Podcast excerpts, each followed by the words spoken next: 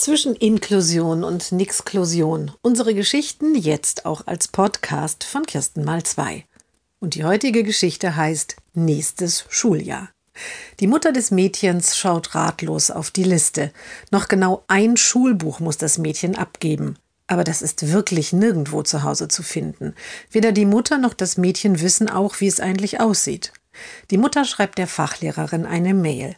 Diese antwortet sofort. Und dann ist auch klar, es ist ein Buch, das das Mädchen schon vorletztes Schuljahr bekommen hatte und das ganz hinten im Schrank liegt. Und dann schreibt die Lehrerin noch, ich habe mich übrigens darum beworben, auch im nächsten Schuljahr in der inklusiven Klasse zu unterrichten. Und es sieht gut aus. Ich freue mich. Und am Ende der Mail steht ein lachendes Smiley.